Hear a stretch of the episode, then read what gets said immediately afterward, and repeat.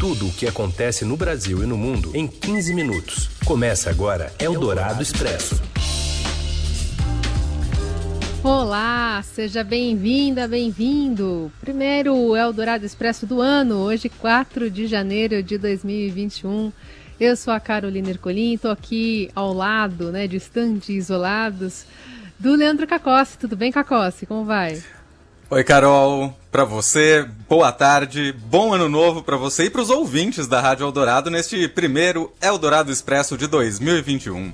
É isso aí, inaugurando, né, esse noticiário que reúne as informações importantes no meio do dia, na hora do almoço, para todo mundo ficar bem informado, uma parceria da Rádio Eldorado com o Estadão.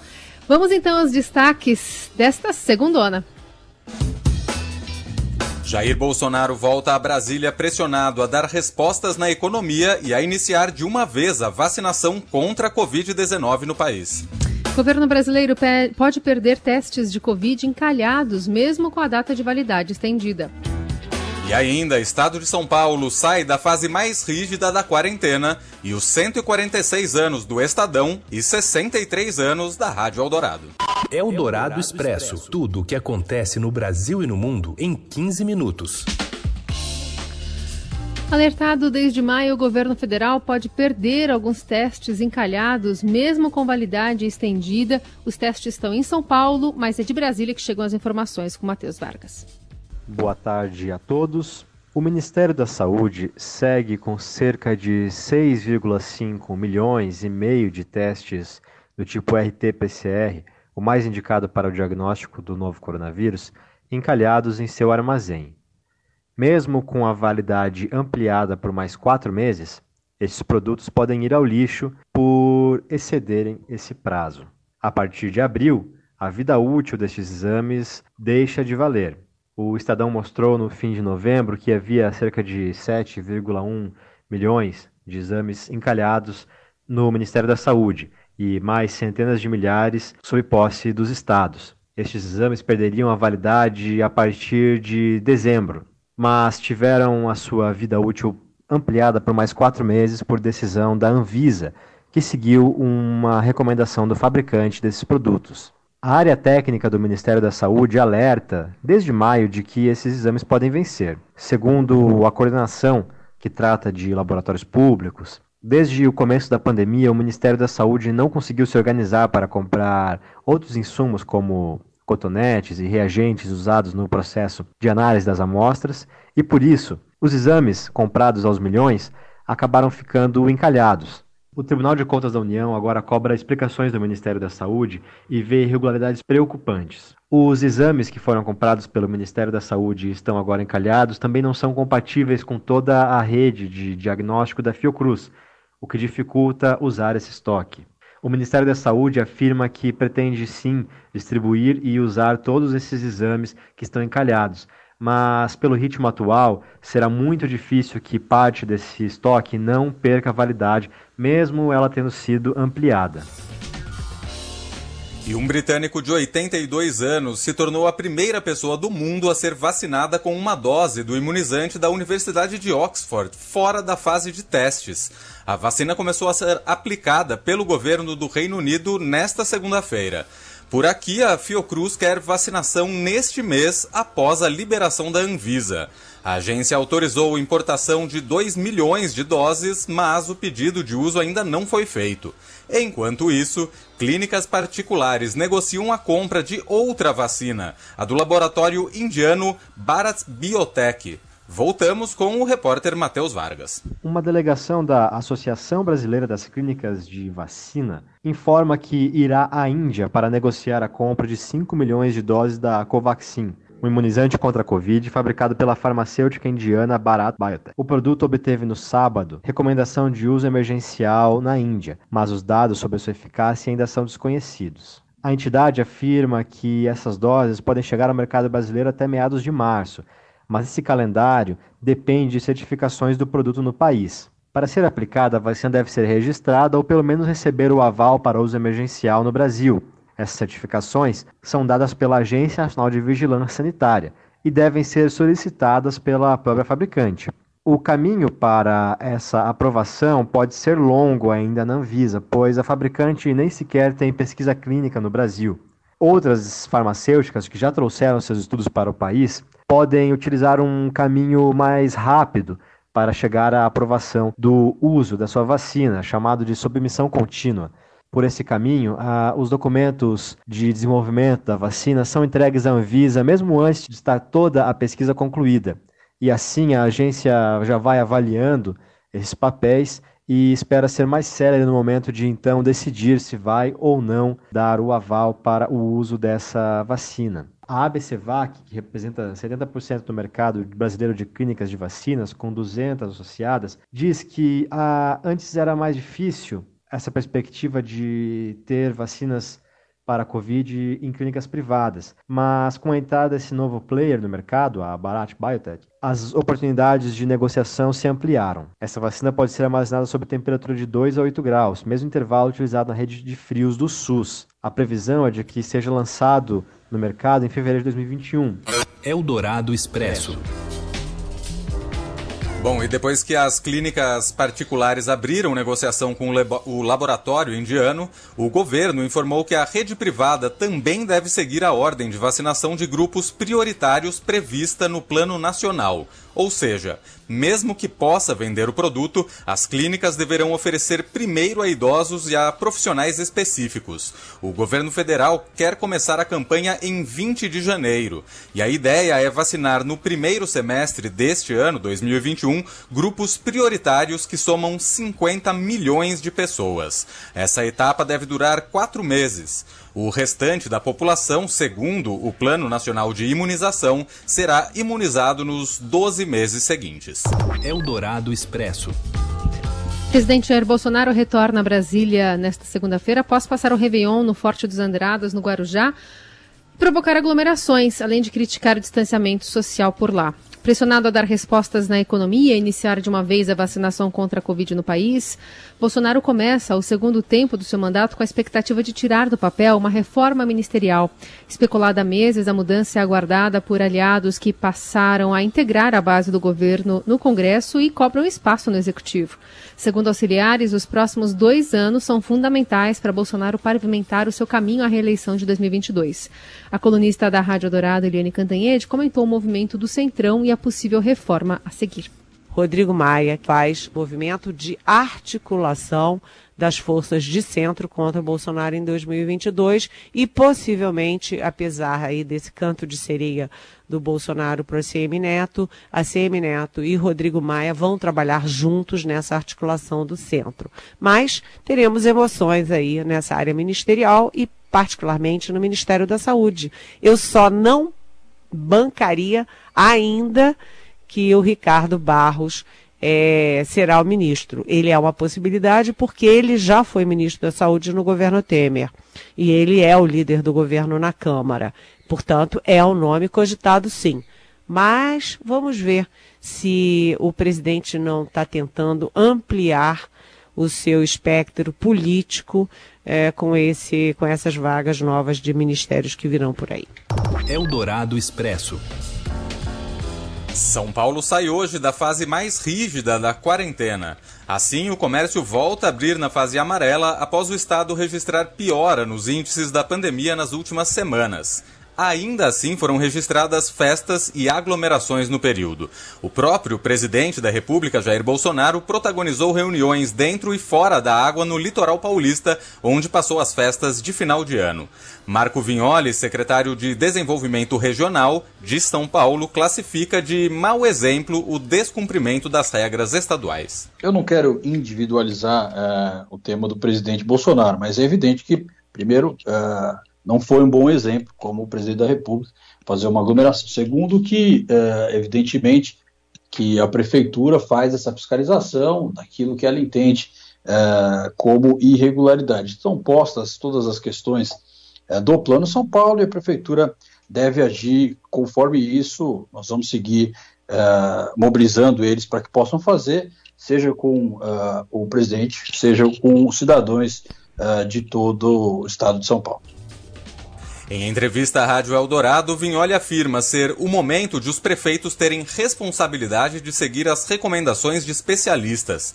A Baixada Santista, por exemplo, tem um número elevado de pessoas idosas e, portanto, mais vulnerável ao coronavírus. Ao todo, 19 prefeituras, a maioria do litoral paulista, foram notificadas pelo Estado e não e vão responder ao Ministério Público pelo descumprimento da quarentena.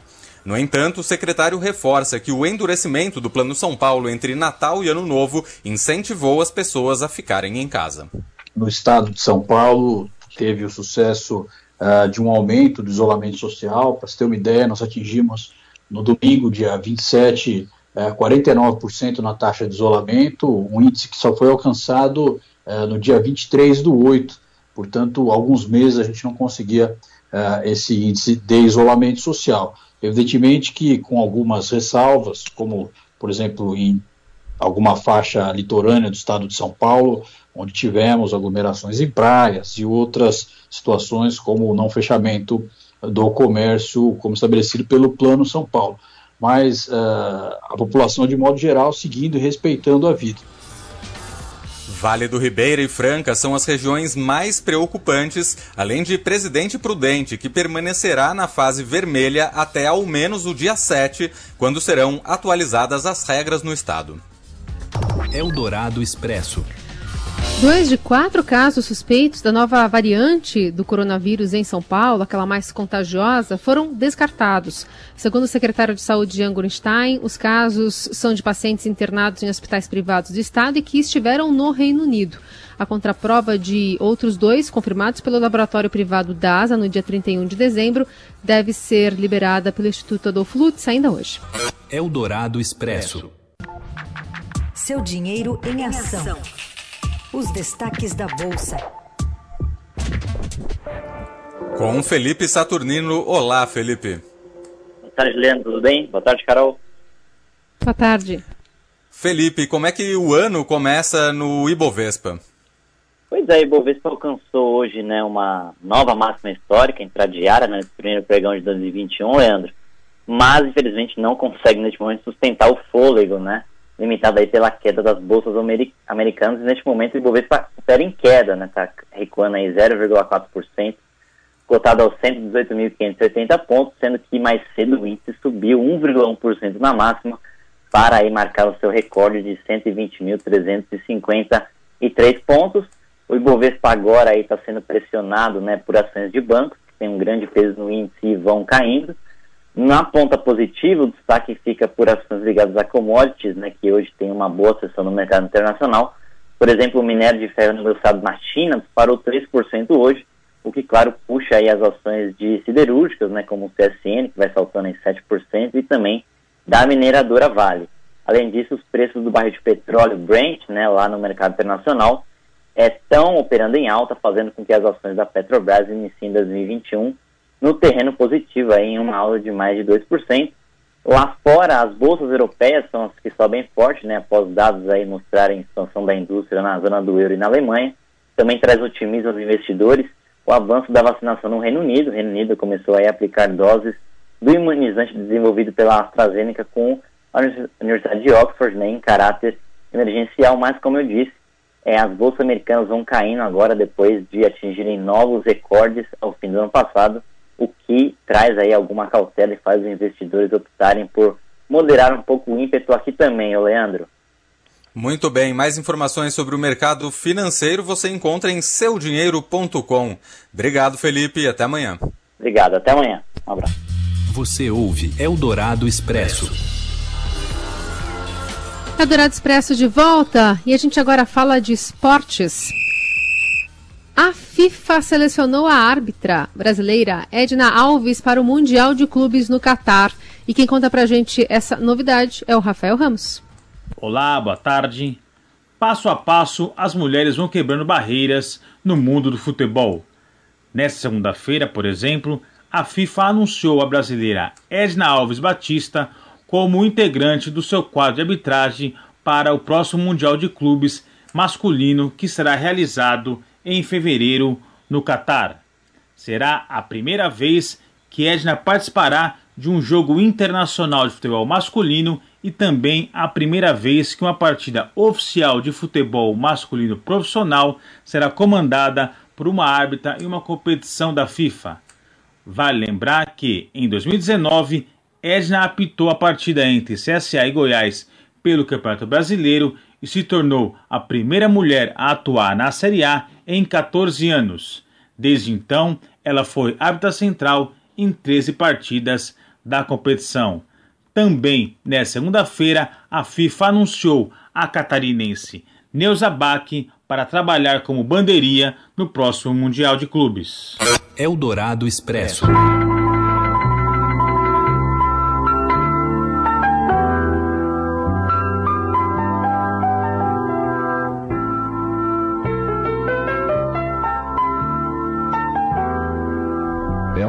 São Paulo.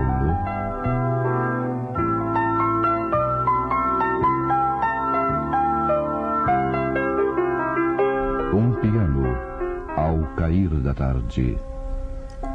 Dois aniversários especiais neste 4 de janeiro. O Estadão completa hoje 146 anos de fundação e tem acelerado a inovação digital durante a pandemia. Aliás, a Covid não foi a primeira pandemia vivenciada pelo Estadão. Na década de 1910, a gripe espanhola deixou toda a chefia do jornal doente.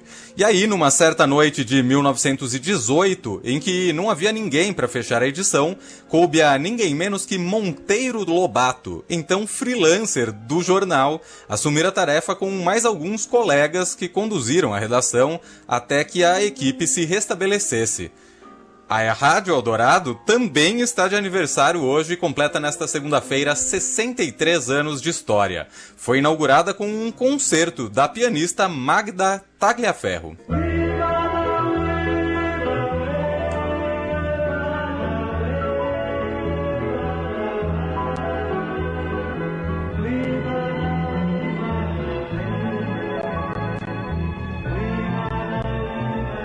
ZYE47, Rádio Eldorado, São Paulo. No meio da pandemia, a música nunca deixou de ser o primeiro plano aqui da Rádio Eldorado. Algumas das principais iniciativas da rádio foi criar o Prêmio Eldorado de Música em 85, que é a principal premiação do cenário erudito no país, e posteriormente o Prêmio Visa de Música Brasileira entre 98 e 2006.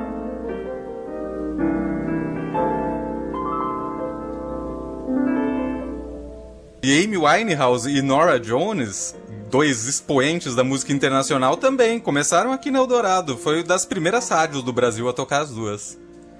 É muito legal essa lembrança, tanto por parte dos próprios artistas que levam esse carinho, né? A, própria é, Maria Rita também fala muito, né, das músicas dela Verdade. tocando aqui primeiro, mas também do outro lado, né, os ouvintes eles estão aqui e agradeceram durante todos os dias, eh, aliás, especialmente nessa manhã aqui, uh, essa curadoria da rádio, enfim, essa companhia ao longo desses 63 anos. Tem depoimentos muito, muito bacanas que estão chegando aqui e que você também pode fazer ao longo de toda essa segunda-feira nas redes sociais da Rádio Dourado. Tá ali um espaço para você compartilhar né, os momentos que você tem aí marcado nessa história, nessa trajetória já de 63 anos. Somos novatos, né, o Leandro. Perto dos 63 toda. anos, muito né? novatos. Muito novatos, são meninos. Foi assim a gente encerra o Eldorado Expresso de hoje. Desejando para você um ótimo 2021 e uma ótima segunda-feira. Até amanhã. Ótimo ano para todo mundo e até amanhã. Você ouviu Eldorado Expresso tudo o que acontece no Brasil e no mundo em 15 minutos.